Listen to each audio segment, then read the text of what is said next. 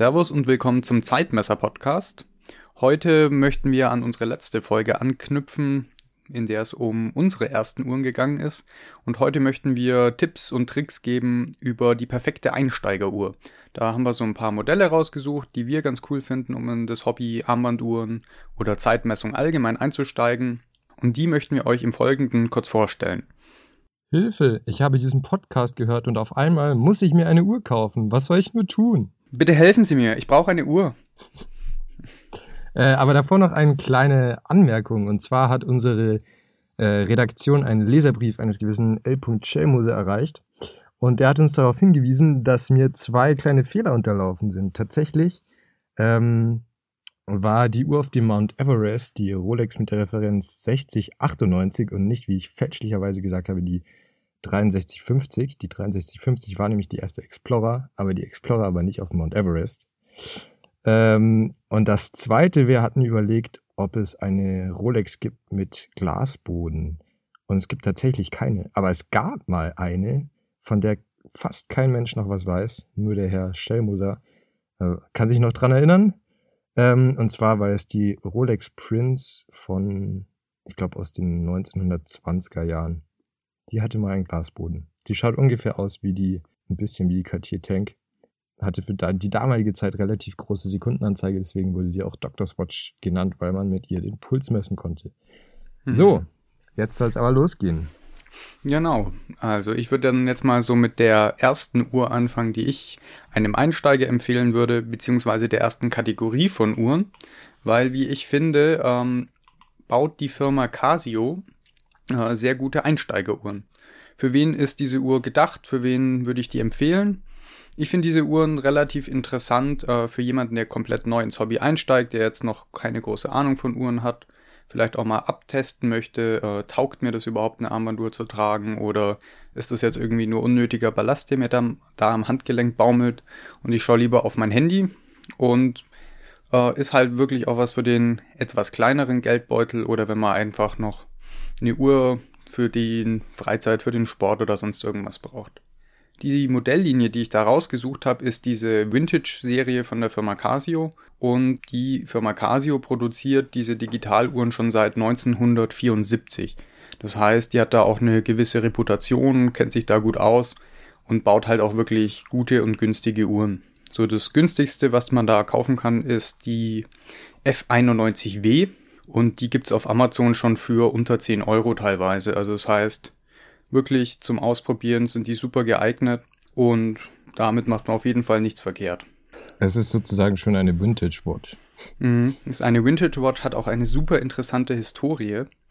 Und zwar wurde die F91W teilweise zum Bombenbauen verwendet. Zwar als Timer, weil die halt einfach so günstig und genau war, dass er halt äh, auch für diesen Zweck missbraucht wurde.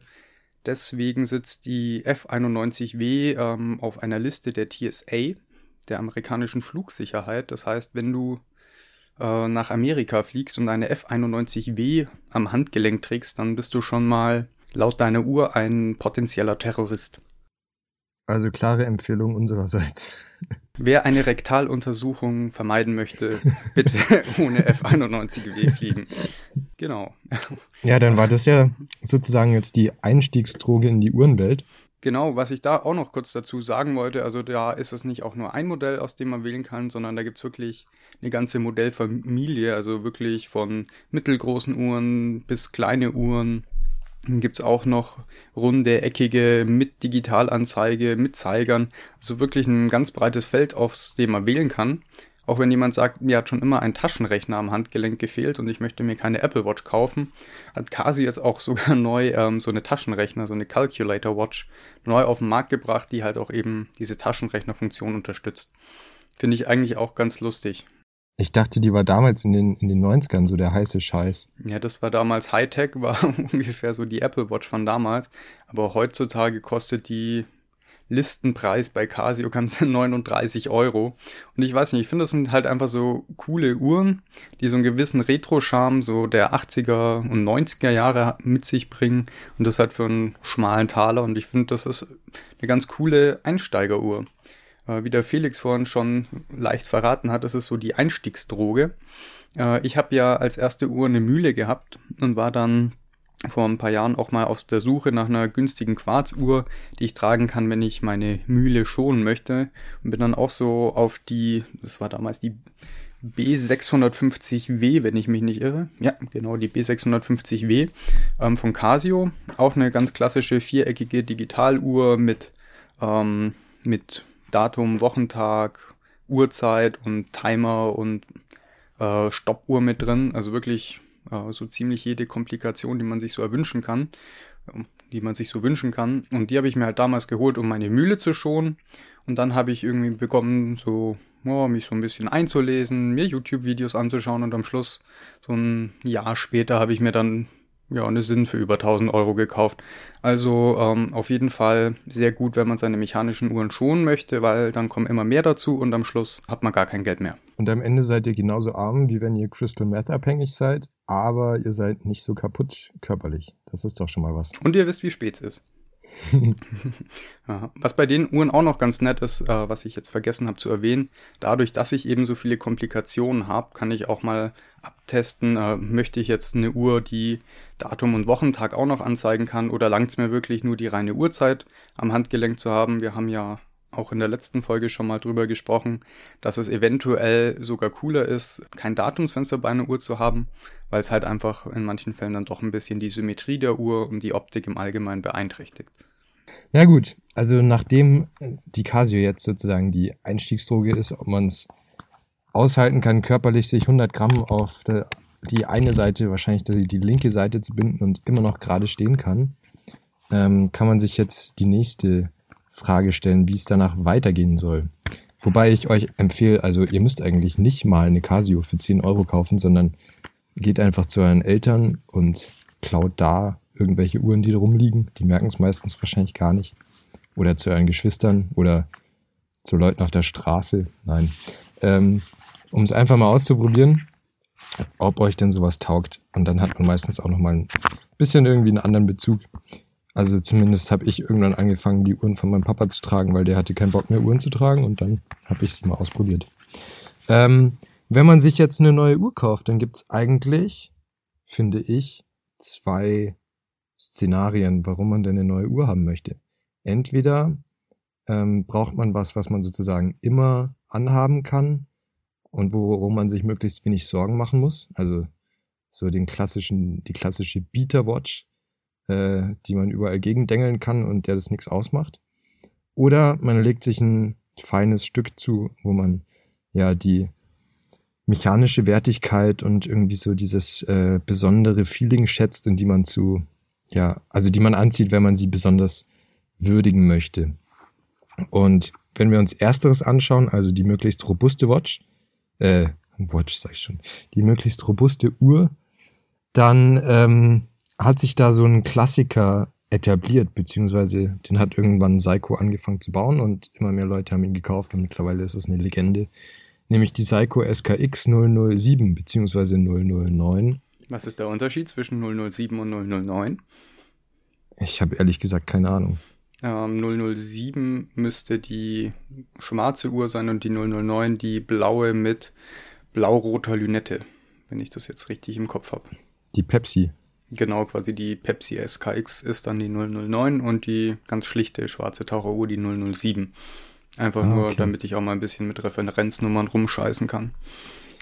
Okay, und ähm, also wir haben übrigens die, falls wir jetzt hier reden und es ist alles etwas abstrakt, wir haben in der Beschreibung Links zu allen Modellen, die wir erwähnen, reingepackt und dann könnt ihr einfach nebenbei draufgehen und euch die Bilder anschauen, dann ist das Ganze ein bisschen sinnvoller.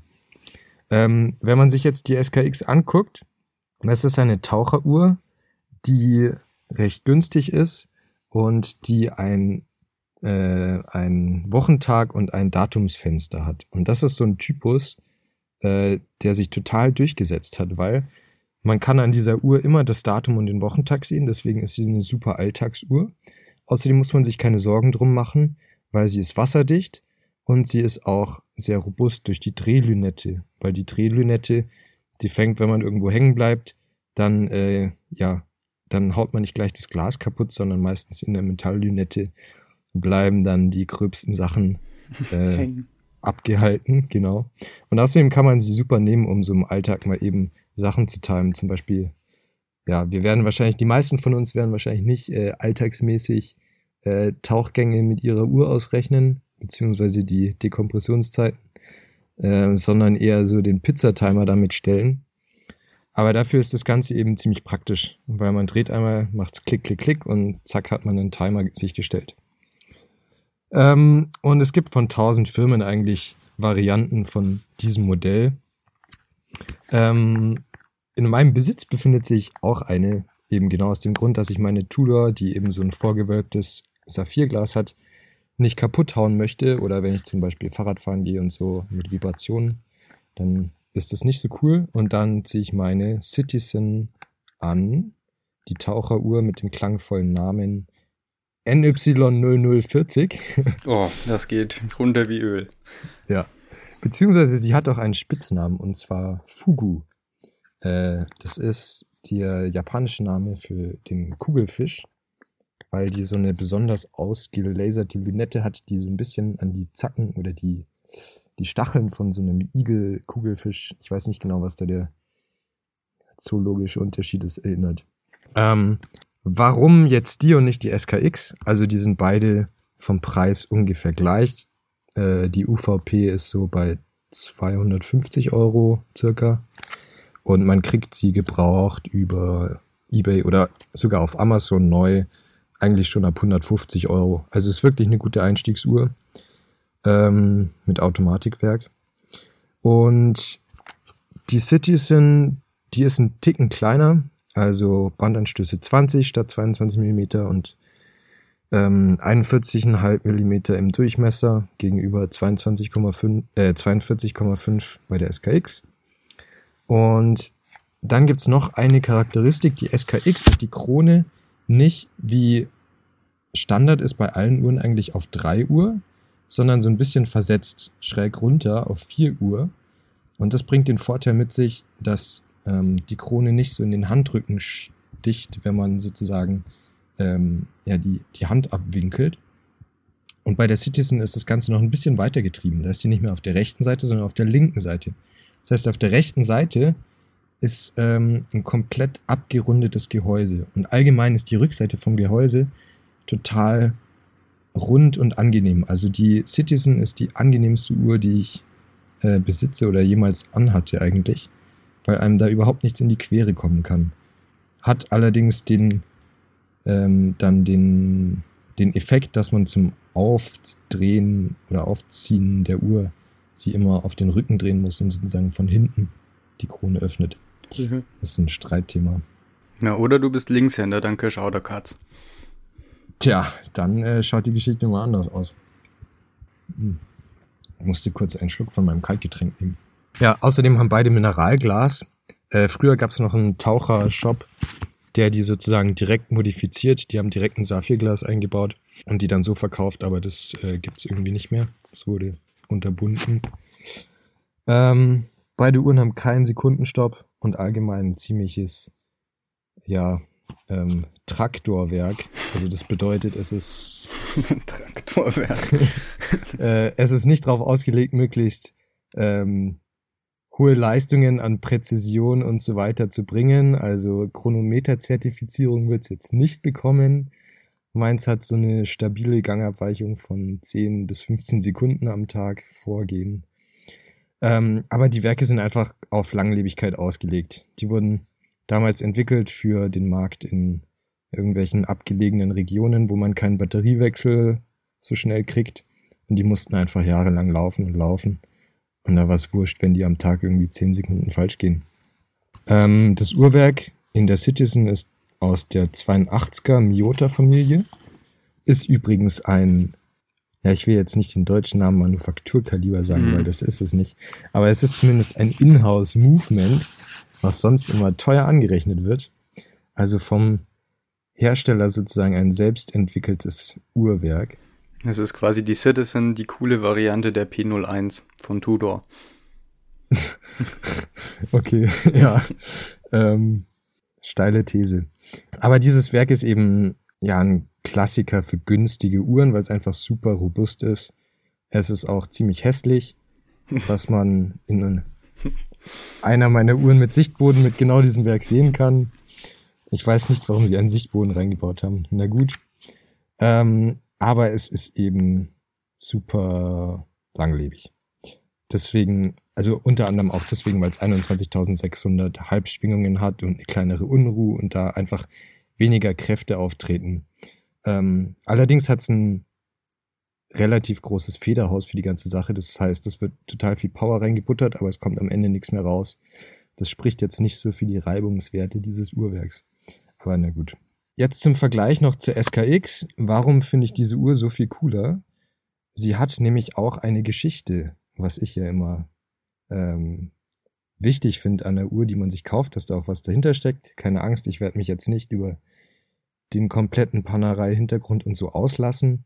Aber es gab tatsächlich eine Marina Militare äh, Variante. Und Marina Militare kennt man als Panaristi von den Ziffernblättern der berühmten klobigen Panerei-Uhren, die zu Weltkriegszeiten von den italienischen Kampftauchern benutzt wurden und deswegen diesen Aufdruck hatten. Und die Citizen NY0040 wurde 1993 ähm, vorgestellt und ab 1997 hat das Kommando Subaqueo Incursori, oh, sorry für diese Aussprache. Mhm. Felix ist ein italienischer Muttersprachler. ja, auf jeden Fall das Kampftauch, die Kampftaucherabteilung, die in La Spezia positioniert war, wo auch früher die, ähm, die ganzen Panereisachen zwischengelagert wurden, ähm, eingesetzt für zehn Jahre von den Froschmännern der italienischen Marine. Und deswegen finde ich diese Variante ziemlich cool. Die haben einfach nur ein neues Ziffernblatt reingemacht und haben es auch, haben die Uhr auch für 500 Meter dicht befunden obwohl es keine baulichen Veränderungen gab. Auf meiner steht jetzt 200 Meter, aber ich weiß, dass sie eigentlich 500 Meter getestet wurde. Und noch so ein cooles Detail. Ähm, dann gab es jetzt neue Varianten von dieser Uhr vor zwei Jahren und vor einem Jahr. Die NY008 und 009 ist an sich die gleiche Uhr. Es ist das gleiche Uhrwerk geblieben. Die Lunette ist gleich. Die Krone ist auf derselben Position. Das Ziffernblatt wurde ein bisschen geupdatet. Die ganze Uhr hat nämlich einen ziemlich krassen 90er Jahre Look. Ich finde ihn cool, aber er ist halt speziell. Und das Update ist jetzt ein bisschen abgespeckt worden. Also es ist ein bisschen schlanker sozusagen das Design. Ja, das war es eigentlich zu meiner Beta Watch. Du hast ja einen, eine ähnliche Uhr. Genau, also ich habe ja auch lange überlegt, was ich als zweite Uhr vorstellen möchte oder empfehlen möchte. Und er hat lange hab, gesagt. Ja, lange. ähm, und ich habe da auf jeden Fall ein bisschen hin und her überlegt und bin zwischen zwei Uhren ähm, quasi hin und her geschwankt. Beides sind auch Taucheruhren. Und das erste, was mir so in den Sinn gekommen ist, ist eine. er hat Sinn gesagt. Lol.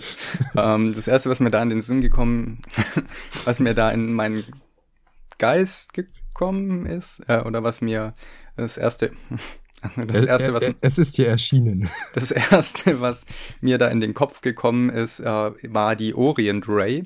Das ist nämlich die erste Taucheruhr, die ich mir dann auch geholt habe, ähm, nachdem ich meinen Umweg über die Quarzuhr wieder hin zu mechanischen Uhren gefunden habe, ähm, weil es einfach wie der Felix auch vorhin schon schön beschrieben ist, eine Taucheruhr ist mit Datum und Wochentagsanzeige, die 200 Meter wasserfest ist, sogar auch ein äh, Manufakturkaliber hat von der Firma Orient und einfach ein gutes Gesamtpaket ist.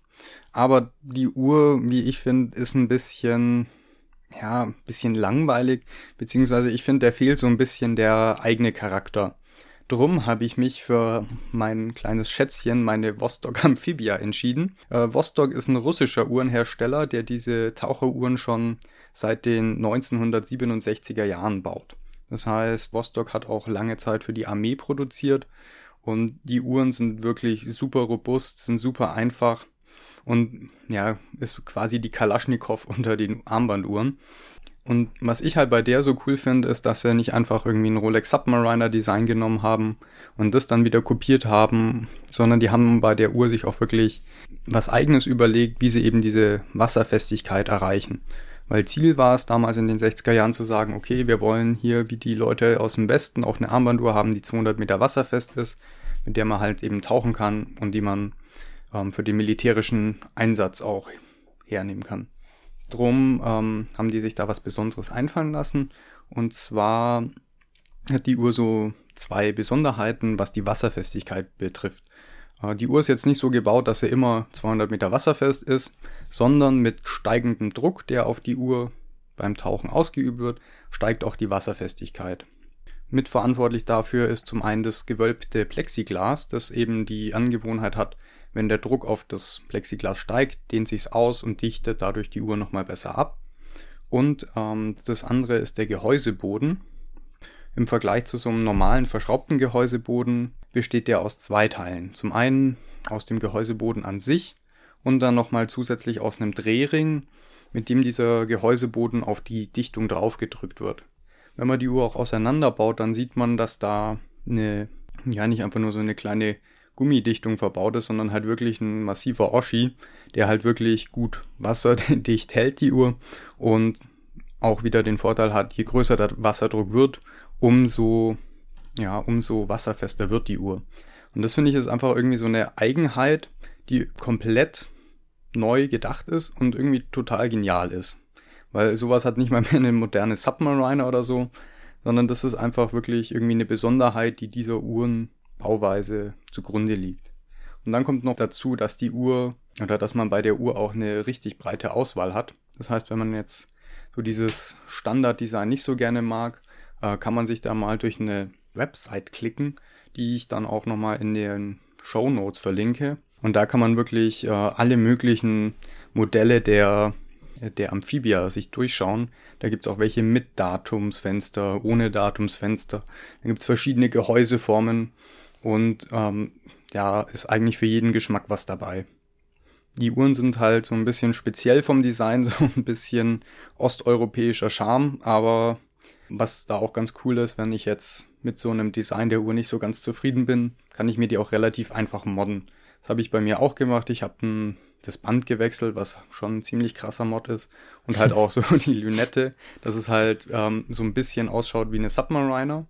Weil ich habe mir auch so ein ja nicht eine Submariner, sondern so eine ganz klassische Taucheruhr im schlichten Stil, weil ich mir eben eine geholt habe ohne Datumsfenster und nur mit Indizes. Das heißt, ich habe jetzt hier mir für knapp 100 Euro eine Uhr geholt, die halt wirklich 200 Meter wasserfest ist, die so ein bisschen einen eigenen Style hat, auch dadurch, dass sie jetzt eine neue Luinette und ein neues Band bekommen hat und mit der ich halt wirklich super zufrieden bin und die ich halt auch wirklich gerne trage. Aber hat, die hat von Anfang an kein Datum, richtig? Ja, also es gibt zwei verschiedene Varianten, also einmal mit und einmal ohne Datum. Äh, ich habe mir halt einfach eine ohne Datum genommen, weil ich die einfach nur aufziehen möchte, ans Handgelenk ähm, packen und mich da nicht groß ähm, mit der Einstellung des Datums beschäftigen möchte. Äh, aber es, ich bin mir gar nicht sicher, ob das nicht einfach überall dieselben Werke drin sind und die einen haben halt ein Loch und die anderen nicht auf 3 Uhr. Ja. Ähm, weil die Uhr, die hat auch keinen Sekundenstopp, die hat keine Datumsschnellverstellung. Also das heißt, das merkst du auch nicht, ob da jetzt die Uhr ähm, ein Datum, eine Datumsfunktion drin hat oder nicht. Was heißt keine Schnellverstellung? Heißt es, dass man durch den Stundenzeiger nur das Datum verstellen kann? Genau, dann kannst du, ähm, da musst du so einen kleinen Workaround finden. Das heißt, die Uhr auf neun, also du musst dann die Uhr von neun bis drei Uhr vordrehen, dann ist dann wieder zurück. Dann wieder zurück, dann wieder vor, dann wieder zurück. Das ist halt ein ziemliches, ja, ein ziemlicher Act, finde ich. Wenn du da mal den 31. einstellen willst und du bist aktuell beim ersten, oh, dann bist du da eine Weile beschäftigt. Darum habe ich gesagt, okay, ich ähm, mag das Design der Uhr, ich finde es ganz cool und die soll bitte so simpel wie möglich sein, weil ich sie halt wirklich nur trage, wenn ich halt mal ein bisschen was Gröberes vorhab. Hm. Aber da sieht man mal, wie sinnvoll so eine neu entwickelte Datumschnellverstellung ist. Also muss ich sagen, das ist wirklich ähm, eine ganz coole Sache. So eine Datumsschnellverstellung. Und ich habe jetzt auch hier gerade nochmal die Preise für ähm, Lünetten und Sichtböden und so weiter. Also ein Satz Zeiger bei der Uhr, wenn man die mal tauschen möchte, kostet 3,50 Euro. Ein Edelstahlboden 6,50 Euro, eine Lünette 8,50 Euro. Also das heißt, wenn ich da auch wirklich mal mich ein bisschen am Uhrenmodden probieren möchte, dann kann ich das halt auch wirklich für wenig Geld machen und habe da dann wirklich trotzdem eine Uhr, die einiges ab kann. Ja, also für den Preis von der Uhr kriegst du wahrscheinlich dann bei Rolex irgendwie so eine Briefmarke oder ja, sowas. Wenn überhaupt. Das heißt, wir haben jetzt drei Taucheruhren eigentlich durch. Wenn man sich jetzt aber keinen Taucher um die Uhr, äh, um den Arm binden möchte, mit Drehlünette und so, dann hast du, glaube ich, auch eine Alternative in petto. Genau, also ich habe mir dann nochmal eine Uhr ausgesucht, die ein bisschen teurer ist. Also alle Uhren, die wir bisher behandelt haben, waren unter 100 Euro sogar. So die Casio äh, von 10 bis 50 Euro, die Vostok gehen los, ähm, so 50 bis 100 Euro, je nachdem, wo man sie kauft. Auf eBay sind sie manchmal ein bisschen günstiger. Und die Uhr, die ich jetzt rausgesucht habe, ist deutlich teurer. Kurzer Stopp. Kurzer Stopp. Die Citizen und Psycho sind so zwischen 100 und 200. Genau, also das heißt, wir haben jetzt so einen Preisrahmen abgedeckt von 10 bis 250 Euro, sage ich jetzt einfach mal. Und jetzt gibt es wirklich äh, was, was ein bisschen teurer ist. Äh, das Modell, das ich mir rausgesucht habe, äh, stammt von der ursprünglich amerikanischen Firma Hamilton und es ist das Modell Khaki Field Mechanical.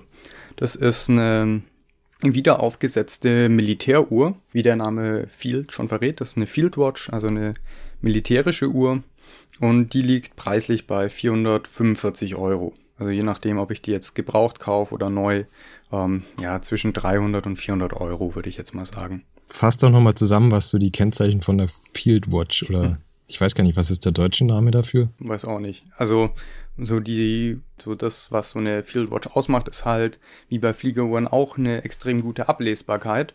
So ist auch bei der Uhr. Die hatten ja einen Stundenring von 12 oder von 1 bis 12 und einen innenliegenden 24-Stunden-Ring, das heißt von 24 bis 13 Uhr. Das heißt, ich sehe auf einen Blick, welche Uhrzeit ist es und weiß auch gleich, ja, okay, es ist 23.15 Uhr oder es ist eben 10.15 Uhr, je nachdem, ob es Vormittag oder Nachmittag ist. Äh, dann habe ich halt äh, bei jedem 5-Minuten-Marker äh, ein Dreieck, das mit Leuchtmasse ausgelegt ist, genauso wie die Zeiger und der Sekundenzeiger. Das heißt, ich habe sowohl tagsüber als auch in der Nacht die Möglichkeit, die Uhr einfach und schnell abzulesen und auch so die Farbwahl der Uhr ist wirklich auf die Ablesbarkeit ähm, getrimmt. Das heißt, ich habe wirklich weiße Zahlen auf dem schwarzen Ziffernblatt, was halt einen sehr hohen Kontrast bietet und was dazu führt, die Uhr einfach ablesen zu können. Was ich bei der Uhr halt einfach so cool finde, es ist zwar ein Design, das sich wirklich an einer bereits bestehenden Uhr existiert, nämlich an den Felduhren, die von den Amerikanern auch in Vietnam getragen wurden. Felduhr? Felduhr. Warum haben wir es nicht gleich gesagt? Ja, stimmt, hätte ich eigentlich drauf kommen können. Ähm, aber es ist auf jeden Fall ähm, von diesen klassischen Felduhren äh, der Amerikaner, weil Hamilton war auch seit 1910 ein Partner des US-Militärs und haben die eben mit Uhren beliefert. Damals halt eben noch mit mechanischen, an dem sich halt auch die Khaki Field orientiert ja, was mir bei der Uhr gefällt, ist zum einen halt dieses simple Design. Das heißt, ähm, wie ich schon bereits beschrieben habe, so das Ziffernblatt und auch das Gehäuse. Das Gehäuse ist komplett mattiert, hat den militärischen Hintergrund, äh, wenn ich im Feld unterwegs bin, dann möchte ich eben äh, so wenig Reflexionen haben wie möglich, weil die ja im Kampf meine Position verraten können, wenn dann auf einmal was aus dem Busch rausschimmert. Darum ist die Uhr auch komplett äh, in matter Optik gehalten, und das Ganze in einem 38 mm Gehäuse, das heißt auch nicht eine zu große Uhr. Ich habe ja auch schon mal erwähnt, dass ich jetzt nicht so die massivsten Handgelenke habe. Und da ist dann halt einfach so eine Größe recht angenehm. Das Ganze verbunden dann nochmal mit 20 mm Bandanstößen. Ist halt einfach irgendwie, finde ich, eine perfekte Kombi, weil ich habe eine einfache Uhr, die leicht abzulesen ist und so aufs Wesentliche begrenzt ist, was sich halt dann auch im Ziffernblatt und im Gehäuse widerspiegelt. Auch noch so eine ganz coole Kleinigkeit, die an die Hamilton gedacht hat, sind die durchbohrten Bandanstöße. Das heißt, auch hier kann ich wieder, ähnlich wie bei der Tudor vom Felix, ganz einfach mit, einem, mit einer Büroklammer oder einem Zahnstocher oder so einem Springbar-Tool die Bänder wechseln, ohne dass ich da jetzt einen großen Heckmeck habe. Also das mit der Größe hätte man damals wahrscheinlich anders gesehen. Genau, damals waren die noch 36 oder 35 Millimeter. Ja, kommt drauf an, von wann wir jetzt reden, aber so vor 1940 waren die meisten Herrenuhren unter 34 Millimetern eigentlich. Also 38 war schon ziemlich oversized damals und heute ist es ziemlich klein. Aber muss ich auch sagen, dass ich das halt auch wirklich angenehm finde.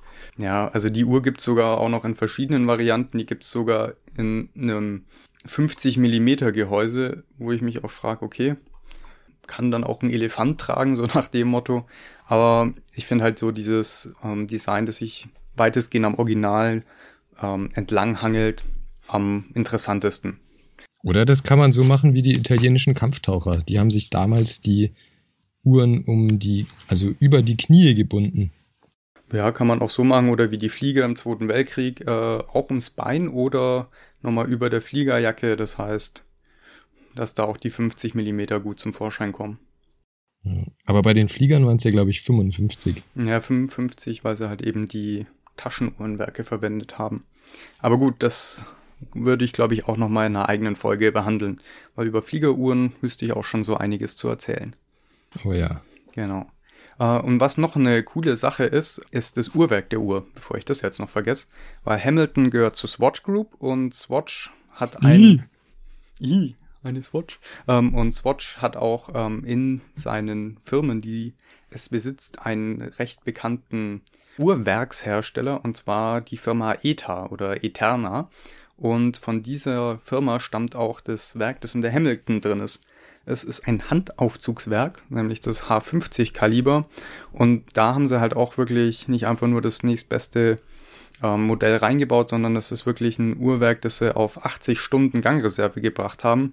Das heißt, ich kann die Uhr einmal aufziehen und dann hält sie mir fast drei Tage lang. Und das ist halt einfach auch noch so eine, ja, so eine Kleinigkeit, wo ich mir denke, das ist halt einfach cool für den Preis. 445 mhm. Euro ist zwar eine Menge Geld, aber so dieses Gesamtpaket ähm, mit der Uhr, die hat auch ein Saphirglas, dann ein recht hochwertiges ETA-Werk, dann ein Edelstahlgehäuse, hat man, glaube ich, eine Uhr, an der man lange Freude hat und bei der sich dann auch wirklich mal lohnt, die in die Revision zu geben.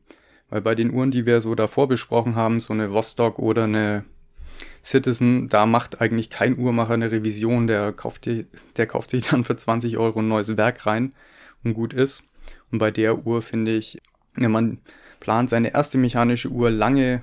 er hat lange gesagt. man plant die ähm, für einen längeren Zeitraum im Besitz zu halten, dann macht es halt auch. Ich möchte jetzt nicht Sinn sagen. oh, ja. Na gut, ich glaube, wir verstehen, was er sagt. Da macht es auch Sinn, diese Uhr äh, auch mal in Revision zu geben und dadurch dann lange behalten zu können. Ich überlege mir tatsächlich, ähm, ob ich bei meiner Citizen ähm, die mal aufschrauben soll und da selber mich am Regulieren versuchen soll, weil die geht so 10 bis 15 Sekunden am Tag vor. Und bei dem günstigen Werk, also ich habe gesehen, man kann sich das auch über Internetforen so für 20 Euro kaufen. Und selbst wenn ich es komplett zerstöre, dann würde ich mir wahrscheinlich sogar zutrauen, da ein neues reinzumachen. Aber ich weiß noch nicht, ich glaube, die größte Schwierigkeit daran wird tatsächlich sein, der Dichtungsgummi und hinten das Gehäuse äh, ja, auf oder beziehungsweise eher wieder zuzuschrauben, sodass es dicht hm. ist. Also da habe ich, also ich habe sowas auch schon mal bei so einer billigen China-Uhr von meinem Bruder versucht, die er mir mal geschenkt hat zum dran rumbasteln. Und ich muss sagen, wenn du da halt wirklich nicht das richtige Werkzeug zu hast, das ist ein Riesengefummel und es macht echt keinen Spaß. Ich habe mir auch mal ein YouTube-Video angeschaut von Nick Shabazz, ich weiß nicht, ob du den kennst, der macht auch Uhrenreviews auf YouTube und der hat mal versucht, sein Werk zu regulieren und am Schluss ist es ihm dann irgendwie fünf Minuten am Tag vorgegangen. Also das heißt, ich glaube, hm. da verschlimmbesserst du schneller, als dass du da ein gutes Resultat erreichst. Gut möglich. Aber gut, dann würde ich mal sagen, habe ich meine drei Uhren abgehandelt. Und der Felix hat auch noch zwei Modelle, die er sich vorstellen oder die er vorstellen möchte als gute Einsteigeruhren. Und eine davon, da bin ich schon ganz gespannt drauf, was er uns da vorstellt. Tja, also das nächste, wir haben ja jetzt gesagt, ähm, alles, was wir bis jetzt hatten, waren robuste Uhren, um die man sich jetzt keine riesigen Sorgen machen muss, dass sie, dass sie zum Beispiel nass werden und so weiter. Ähm, aber die nächste Uhr ist sozusagen für die zweite Variante. Also wenn man ähm, ja sich eine bisschen schickere Uhr zulegen möchte, vielleicht für besondere Anlässe und bei der man auch noch dieses ganze mechanische, haptische ja sehen und auch fühlen kann. Ähm, und um all das in eine Uhr zu vereinen, habe ich mir von Baltic Watches. Baltic ist eine neue Firma, die gibt es eigentlich erst seit drei Jahren und die haben über Kickstarter ihre ersten Projekte gelauncht.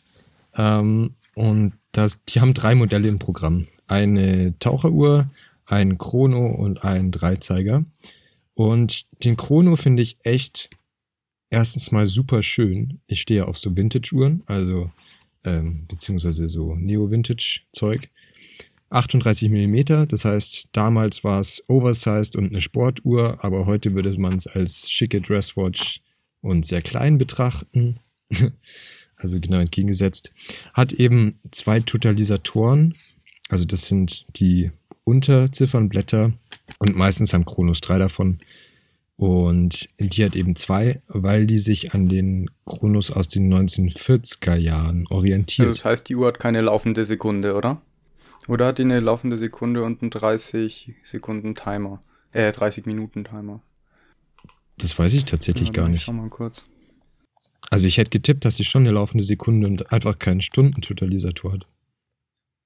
Also ich, ich hätte jetzt getippt 30 Minuten Stopper und laufende Sekunde. Genau, ich habe gerade nochmal die Website aufgemacht und genau so ist es.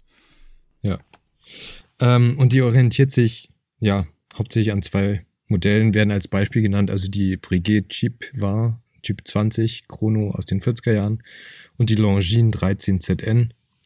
Ähm, und was diese Uhren von damals eben gemeinsam haben, ist dieses ja, klassische Ziffernblatt und aber auch ähm, das, ähm, die, die zweistufige Lünette. Also es wird im, im Englischen heißt es äh, Step Case, dass man einfach nochmal so ein bisschen schickeren Effekt mit Lichtreflexen da im Gehäuse drin hat.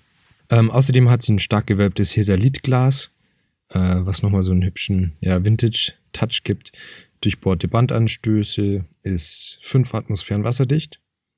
Und ich würde sehr stark empfehlen, wenn man über diese Uhr nachdenkt. Die kostet, by the way, nochmal 100 Euro mehr als die Hamilton, nämlich 540 Euro.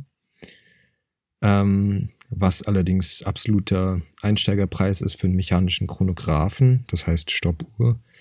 Ähm, würde ich empfehlen, nochmal die 30 Euro draufzulegen für den Glasboden.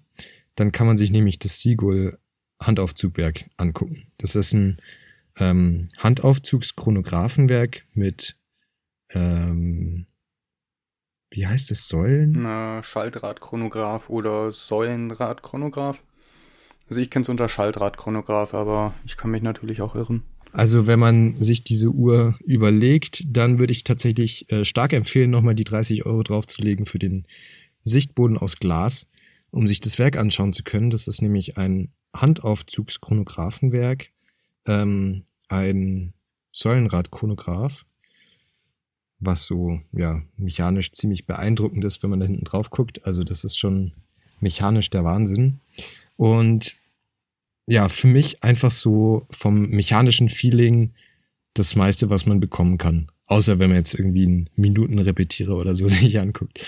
Ähm, aber einfach Handaufzug, man zieht jeden Tag die Uhr auf und das bringt einfach nochmal irgendwie so eine haptische, ja, Verbindung mit rein. Und man kann sich dieses Chrono-Werk bei der Arbeit äh, angucken ja, einfach eine tolle Sache. Ich habe bis jetzt noch keinen mechanischen Chrono. Das ist, ist für mich noch so eine Stufe, die vielleicht noch kommen wird, aber so eine, noch eine Stufe drüber.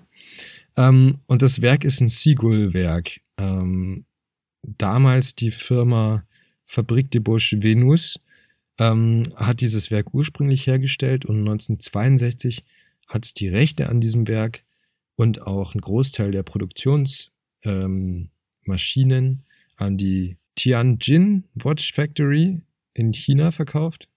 Keine Ahnung, wie man es ausspricht. Und seitdem ähm, stellt diese Firma eigentlich diese Uhrwerke dort ja mit den Originalmaschinen und der Lizenz her äh, und hat ja auch einen Großteil der chinesischen Armee mit Fliegerchronographen beliefert. Genau, wo du gerade von diesen chinesischen Fliegerchronographen sprichst, äh, die gibt es heutzutage immer noch.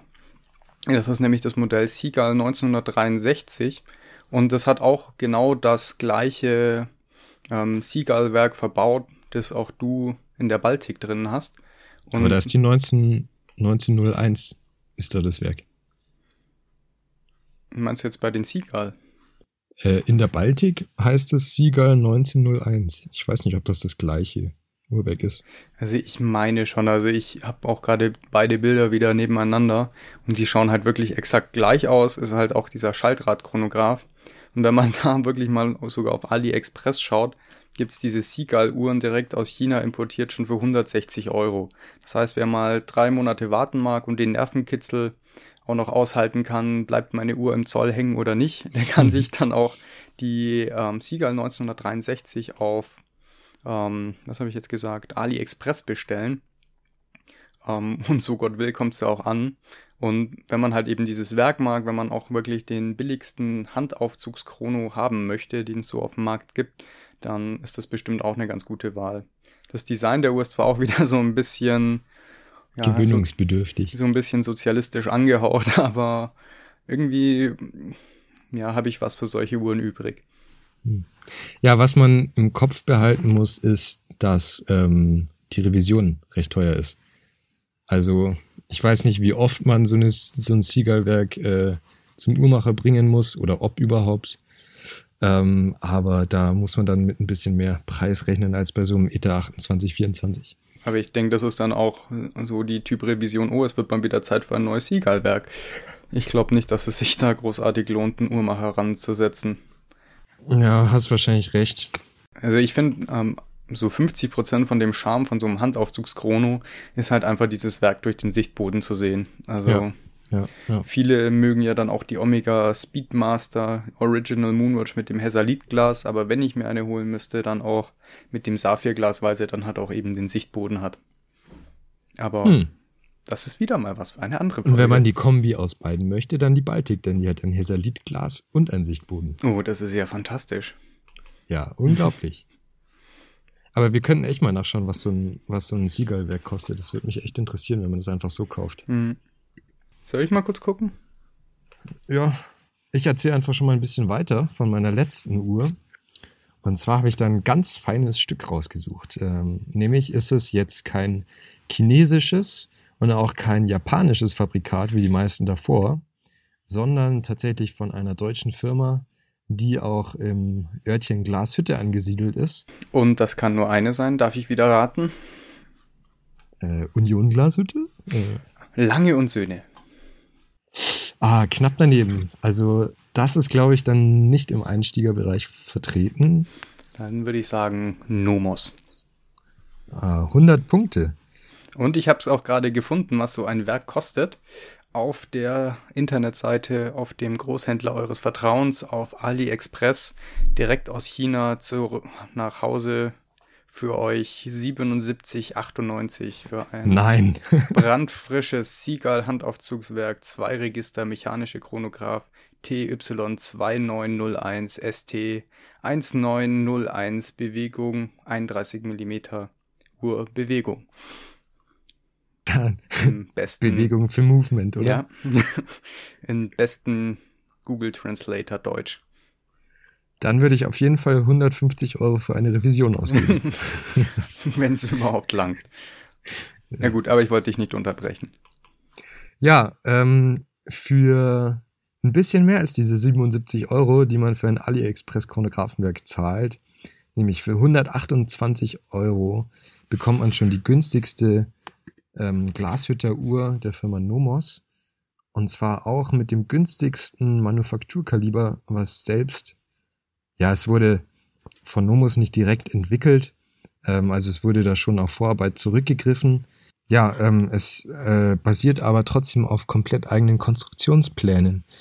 Und zwar handelt es sich um die sogenannte Nomos Sonnenuhr oder auch genannt der Bauernring.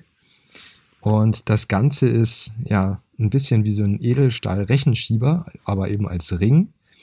Und wenn man auf diesem Ring das Datum einstellt und dann den Ring an einer Schnur baumeln lässt, dann fällt die Sonne durch ein kleines Loch hinten auf eine Skala und auf dieser Skala kann man dann die Uhrzeit ablesen. Ist das nicht fantastisch? Also ich habe mir die Uhr ja auch schon mal in der Vergangenheit angeschaut. Ich muss wirklich sagen, das ist echt, das ist einfach so eine coole Einz oder so eine eigene Art von Zeitmessung. Und das halt auch irgendwie für den Preis von so einem coolen Hersteller wie Nomos, muss ich sagen, das ist auf jeden Fall ein starker Teil. Ja, und das Ding hat eben auch 19 mm Durchmesser. Ähm, deswegen kann man, wenn einem das zufälligerweise passt, auch als Ring tragen. Das gibt es halt nur in einer Größe. Ähm, was man dazu sagen muss, man kann das nur in einer Zeitzone benutzen, nämlich für die, die man ausgewählt hat. Es gibt es für ähm, New York, für Glashütte, für Zürich, für London und so ein paar andere Zeitzonen. Aber man darf sich dann mit dieser Uhr nur innerhalb dieser Zeitzone darauf verlassen. Und außerdem zeigt sie auch im Sommer immer die Winterzeit an, weil die Sommer Sommerzeit gibt es ja eigentlich gar nicht. Muss ich mir dann ähm, für jede eigene Zeitzone eine eigene Uhr kaufen oder ist das an der Uhr direkt einstellbar? Kommt drauf an, ob die dir an deine Finger passen. Dann kannst du natürlich an jedem Finger für jede Zeituhr so eine Uhr mit dir führen. Mhm. Das ist dann Oder quasi wenn du sie dir richtig basic GMT. Oh ja. Stimmt, ja, aber ich meine, es ist im Prinzip erweiterbar unendlich, also unendlich Zeitzonen. Also das heißt, ich kann das direkt an der Uhr einstellen, welche Zeitzone ähm, ich äh, ablesen möchte. Nee, man muss die tatsächlich, man muss das beim Kauf angeben. Ah, okay. Die, das sind verschiedene. Ach so. Genau. Du so. Ja, wir haben jetzt ähm, sozusagen von 10 Euro über die Spanne zwischen 100 und 200 und dann ja so um die 500 rum. Und dann ähm, wieder zurück zu 120. Ja, ich wollte es jetzt ein bisschen äh, so klingen lassen, als ob wir uns davor Gedanken gemacht haben. Ähm, haben wir dem, die Bereiche abgedeckt und hoffen, dass für die meisten da ein bisschen was dabei war. Was wir auch noch sagen wollen, das sind natürlich nur die Uhren, die wir persönlich cool finden. Das hat jetzt keinen Absolutheitsanspruch, dass das die perfekten Einsteigeruhren sind. Und jeder, der was anderes sagt, ist doof, äh, sondern das sind halt ein paar, ja, ein paar Uhren, die wir halt persönlich cool finden, wo wir uns auch selbst überlegen, die zu kaufen oder die halt auch schon selbst gekauft haben. Ähm, und weil es halt einfach so Stücke sind, die uns persönlich gut gefallen. Ganz genau, aber da gibt's noch äh, ja, haufenweise andere Möglichkeiten, sich umzugucken in den verschiedenen Bereichen. Und auch andere Typen von Uhren. Also es gibt nicht nur Taucher und Kronos, sondern auch noch ganz andere Varianten. Ähm, aber wir wollten einfach mal einen kleinen Einblick geben. Da waren ja jetzt schon relativ viele Taucheruhren dabei. Und das ganze Thema Taucheruhren ist ziemlich spannend. Einmal von der technischen Seite, aber auch von der ja, Seite, wie es mit den Entdeckungen und so weiter des 20. Jahrhunderts zusammengehangen hat. Und auch den Weltkriegen zum Beispiel. Deswegen ist uns das eine eigene Folge wert, nämlich die nächste. Und da wollen wir uns eingehend damit beschäftigen, ja, wie sich dieser Typus der Taucheruhr überhaupt entwickelt hat und ähm, was es da so für verschiedene Richtungen gab, welche weiterverfolgt wurden, welche nicht. Und ähm, ja, ob so ein Desk Diver überhaupt sinnvoll ist, sich einen zuzulegen. Genau. Und auch wenn ihr noch Feedback für uns habt, Anregungen oder sonstige Sachen, die ihr uns mitteilen wollt, könnt ihr das gerne machen. Entweder an unsere E-Mail-Adresse messerzeit.gmail.com, alles zusammen und alles klein. Oder ihr könnt uns auch gerne auf Instagram folgen unter dem Account Zeit.messer. Da findet ihr dann auch einige Uhren, die wir selbst in unserem Besitz haben und da posten wir auch regelmäßig und da könnt ihr auch gerne mit uns in Kontakt treten. Dann danken wir euch auf jeden Fall schon mal fürs Zuhören. Wir freuen uns auf euch in der nächsten Folge und bis dahin frohe Ostern, schöne Weihnachten, guten Rutsch ins neue Jahr und bis bald. Ciao, Sen.